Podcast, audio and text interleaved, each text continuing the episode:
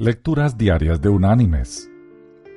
La lectura de este día es tomada del Evangelio de Juan. Allí en el capítulo 20 vamos a leer desde el versículo 24 hasta el versículo 29, que dice, Pero Tomás, uno de los doce, llamado Dídimo, no estaba con ellos cuando Jesús se presentó.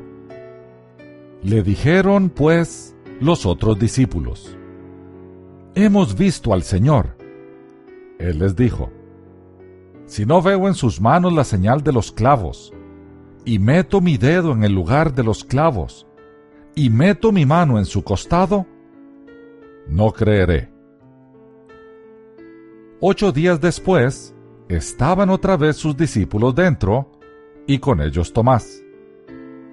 Llegó Jesús, estando las puertas cerradas, se puso en medio y les dijo, Paz a vosotros. Luego dijo a Tomás, Pon aquí tu dedo y mira mis manos. Acerca tu mano y métela en mi costado. Y no seas incrédulo, sino creyente. Entonces Tomás respondió y le dijo, Señor mío y Dios mío.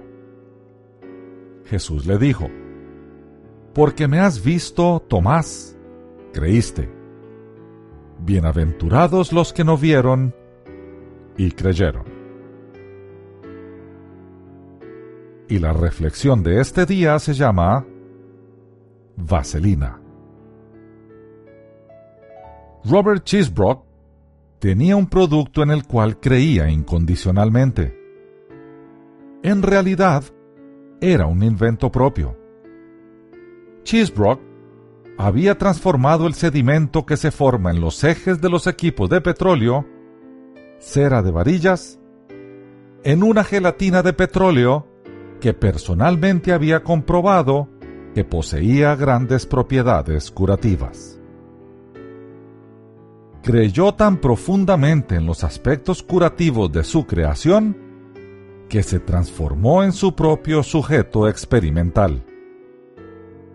Para demostrar a otros los beneficios de su producto, Cheesebrook se quemó con ácidos y con fuego, y se cortó y raspó tan frecuentemente y profundamente que durante toda su vida llevó las cicatrices de sus experimentos. No obstante, Chisbrook demostró su punto de vista y la gente se convenció.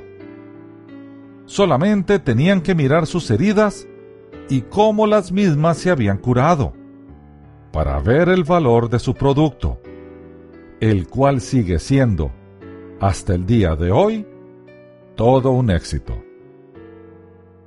Lo conocemos como vaselina. Mis queridos hermanos y amigos, el apóstol Tomás, al igual que los clientes de Cheesebrook, tuvo que ver para creer. ¿Y nosotros? ¿Necesitamos ver las heridas que Jesús sufrió?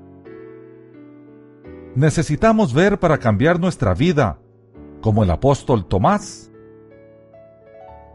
¿Creemos al punto que obedecemos? Creer en Jesús es seguirle, es parecernos lo más posible a Él, es hacerlo nuestro modelo. Que Dios te bendiga.